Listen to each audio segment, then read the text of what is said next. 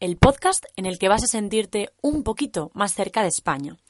Aquí vas a aprender cultura española, gramática, vocabulario, consejos y mucho más.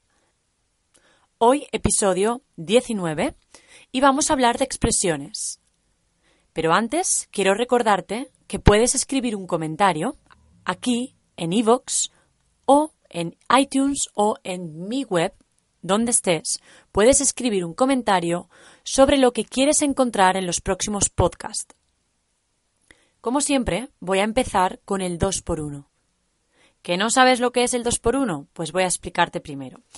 El 2x1 es simplemente eh, una palabra que, que tiene dos significados en español. Entonces, lo que voy a hacer es decirte una oración en la que aparece esta palabra dos veces, pero en cada caso significa una cosa diferente. Por ejemplo, Juan vino a la cena solo porque quería beber vino. Juan vino a la cena solo porque quería beber vino. El primer vino es el verbo venir en pasado indefinido, en el pretérito indefinido. Venir es un verbo irregular en el indefinido. Entonces es yo vine, tú viniste, él vino, nosotros vinimos, vosotros vinisteis y ellos vinieron. Entonces el primer caso es Juan vino, que es el verbo venir en indefinido, tercera persona del singular. En el segundo caso, que tenemos beber vino, vino es la bebida alcohólica. El buen vino francés o el buen vino de La Rioja, por ejemplo, en España, pues es vino, wine. Repito la oración. Juan vino a la cena solo porque quería beber vino. Bien, ahora voy a contaros un poco una historia en la que van a aparecer muchas expresiones que quizás no conozcas o quizás conoces alguna. Después de, de la historia que te voy a contar, voy a explicar cada una de las expresiones y un poco de vocabulario que aparece en esta historia. Os voy a hablar de la empresa de una de mis amigas. Mi amiga se llama Laura y trabaja en una empresa con cinco personas más. Tres son mujeres y dos son hombres. Las mujeres son Andrea, Merche y ella, mi amiga Laura. Los hombres son Antonio y Alejandro. Andrea es una persona muy creativa y trabaja en el departamento de marketing. Además, es una persona muy sociable. Es clavada su hermano Antonio. Sí, Andrea y Antonio son hermanos. Por lo visto, mi amiga fue atando cabos y poco a poco lo descubrió. Tardó bastante porque fue después de unos meses trabajando allí. No sé por qué, pero ellos no dicen nada de esto. Creo que prefieren mantenerlo en secreto, la verdad. En esa empresa van todos con pies de plomo, porque Merche, que es la encargada, es muy exigente y tiene un carácter un poco difícil. Hay que hacer todo lo que dice, al pie de la letra. Alejandro, que es la otra persona de la que os he hablado antes, es informático. Él no habla mucho, la verdad, por lo que dice Laura, mi amiga, es un poquito tímido. Además, se pone muy nervioso, muy fácilmente. Su trabajo es muy monótono y aburrido, muy aburrido. Y si Merche le pide que haga algo diferente o cualquier cosa que no está acostumbrado a hacer, se agobia, pero se agobia muchísimo. Creo que se ahoga en un vaso de agua. Esto no es algo positivo para una empresa. No sé, ¿qué pensáis vosotros? Bien, en esta historia, como has podido comprobar, hay muchas palabras o algunas expresiones que he utilizado que son un poco difíciles o un poco que no estéis acostumbrados a utilizar probablemente. Entonces, os voy a ir explicando, sobre todo también os voy a explicar algunas cosas de vocabulario que escucho a mis estudiantes que tienen un poco de problemas cada vez eh, cuando intentan hablar en español. Lo primero que he dicho es voy a contaros una historia sobre los compañeros de trabajo de mi amiga Laura. No he dicho colegas, he dicho compañeros de trabajo. ¿Podemos decir colegas? Sí. En el diccionario, si tú buscas colegas, vas a encontrar esta definición también, como colleagues en inglés.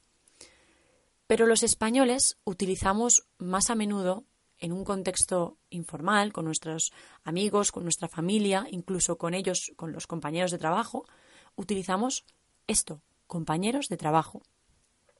Colegas mm, lo utilizamos más con el sentido de amigos. También podemos decir colegas para amigos. Eh, no sé, por ejemplo, Laura es mi colega, Laura es mi amiga. Entonces, ten cuidado porque la expresión, o más bien la palabra colega, puede ser un poco confusa si la utilizas eh, con este significado.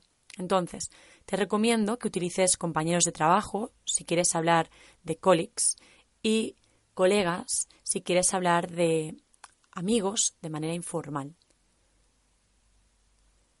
Después, he dicho empresa y no he dicho compañía.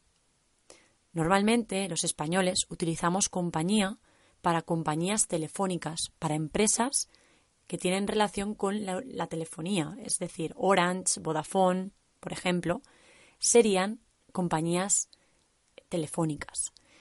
Pero en realidad, para hablar de companies, diríamos empresas. Es mucho más común. Por supuesto, en el diccionario seguramente también vas a encontrar el significado de empresa y compañía para lo mismo, como sinónimos. Pero yo te estoy explicando lo que realmente ocurre en la calle, lo que realmente vas a escuchar si hablas con nativos. Este es uno de los problemas que yo veo eh, al hecho de estudiar solo. Llega un punto, hay un momento en el, en el aprendizaje de un idioma en el que o, hay alguna persona que te asesora o hay alguna persona que realmente te da algún consejo como nativos o, profesores, o si no, no sabes diferenciar entre lo que se utiliza realmente y lo que dice el diccionario, o entre lo que es un registro formal o informal. A veces muchos de mis estudiantes que han estudiado pues solos, ellos mismos en casa, de manera autónoma, pues encuentro estos problemas muy habitualmente porque nadie les ha corregido nunca. Entonces, claro, no saben muy bien qué deben utilizar. Con cuidado. Después, también he hablado de esclavada a su hermano. He dicho esclavada a su hermano. Ser clavada a alguien significa ser muy similar. Pues quizás la cara es muy similar a la de su hermano o algo así, pero es como que son muy parecidos, muy similares. Podemos decir son muy parecidos. Cuidado porque existe también el verbo aparecer. En inglés utilizáis appear con dos significados, con el significado de aparecer y con el significado de parecer. Pero en español simplemente decimos parecer. Nunca decimos em, aparecer en este contexto. Entonces, recuerda, parecer es como ser clavada a y aparecer es como un fantasma. De repente, ¡tum! aparece. La primera expresión que habéis escuchado es atar cabos. Atar cabos significa reunir datos o reunir ideas sueltas, pues una por aquí, otra por allí, otra por el otro lado, para finalmente sacar una conclusión o saber la verdad de algo oculto, como en este caso, por ejemplo, que, que son hermanos Andrea y Antonio, por ejemplo. Por ejemplo, nadie me quiso decir la verdad, pero yo, después de haber buscado mucho y haberme informado, empecé a atar cabos y por fin supe que me habían engañado, que no me habían dicho la verdad. Entonces, atar cabos es como tener poco a poco datos o ideas que finalmente llegas a una conclusión. Puedes decir también, por ejemplo, la policía ató y finalmente descubrieron al ladrón. Es un ejemplo.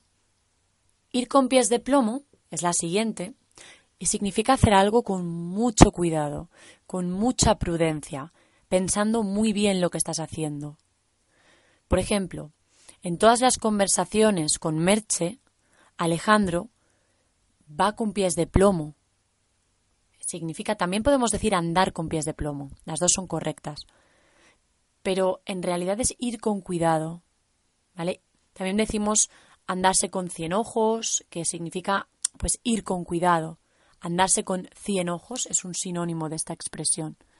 ¿Vale? Entonces, ves con pies de plomo porque la situación es un poco complicada y tenemos que ir con cuidado. ¿Vale? Otra de las expresiones que he nombrado en, en, el texto o en la historia que os he contado es al pie de la letra. Esto significa en sentido literal, o sea, exactamente lo que dice.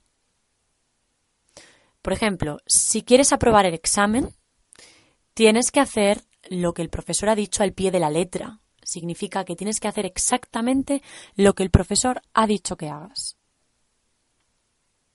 Tal cual. Podemos decir esto, tal cual. Es otra expresión que utilizamos muchísimo, en, sobre todo eh, oralmente, para decir exactamente eso. He hecho tal cual lo que tú me dijiste o he hecho la receta tal cual ponía en el papel, pero no sé por qué mm, no me ha salido igual. La tortilla de patata, por ejemplo. Después, ponerse nervioso. Decimos el verbo ponerse nervioso, es un verbo de cambio. Si tenéis algún problema con los verbos de cambio, en el blog tenéis una entrada que creé hablándoos de esto precisamente, de los verbos de cambio. Podéis ir a handyspanis.com barra blog, en el apartado de blog, y ahí podéis ver verbos de cambio. Agobiarse es como cuando tienes mucho trabajo y estás un poco preocupado al mismo tiempo que enfadado, es como overwhelm, más o menos.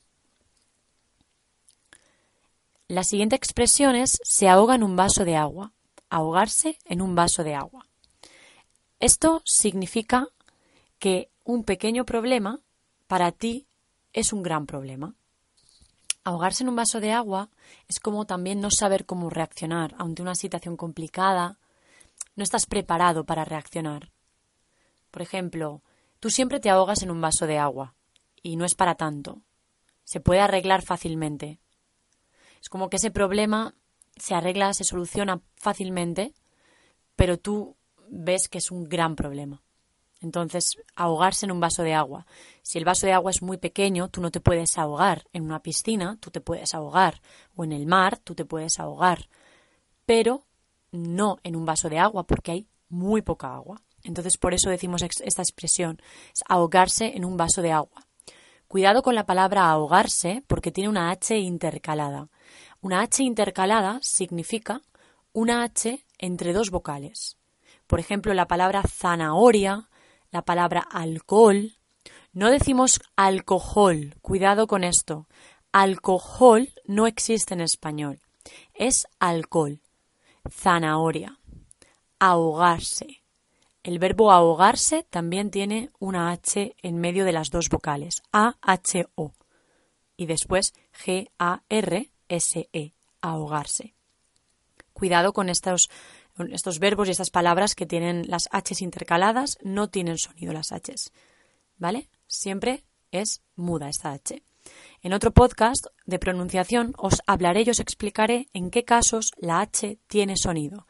Porque os digo que sí que hay algún caso en el que en español tiene sonido la H. Os explicaré esto más eh, en profundidad en otro podcast dedicado a la pronunciación. Entonces, más cosas que quería comentar es la pronunciación de la B y la V en español. La palabra vino, que hemos visto como dos por uno, se pronuncia exactamente igual. Vino se pronuncia exactamente igual que beso. Vino, beso. Vino, beso. Nunca decimos vino. Vino. Nunca. Siempre vino, vino, como una B, siempre. Cuidado con esto, por favor, porque en español no diferenciamos. De hecho, es muy difícil saber si se escribe con B o con V si eres una persona que no eres nativa y que no conoces mucho eh, pues el lenguaje español o la lengua española.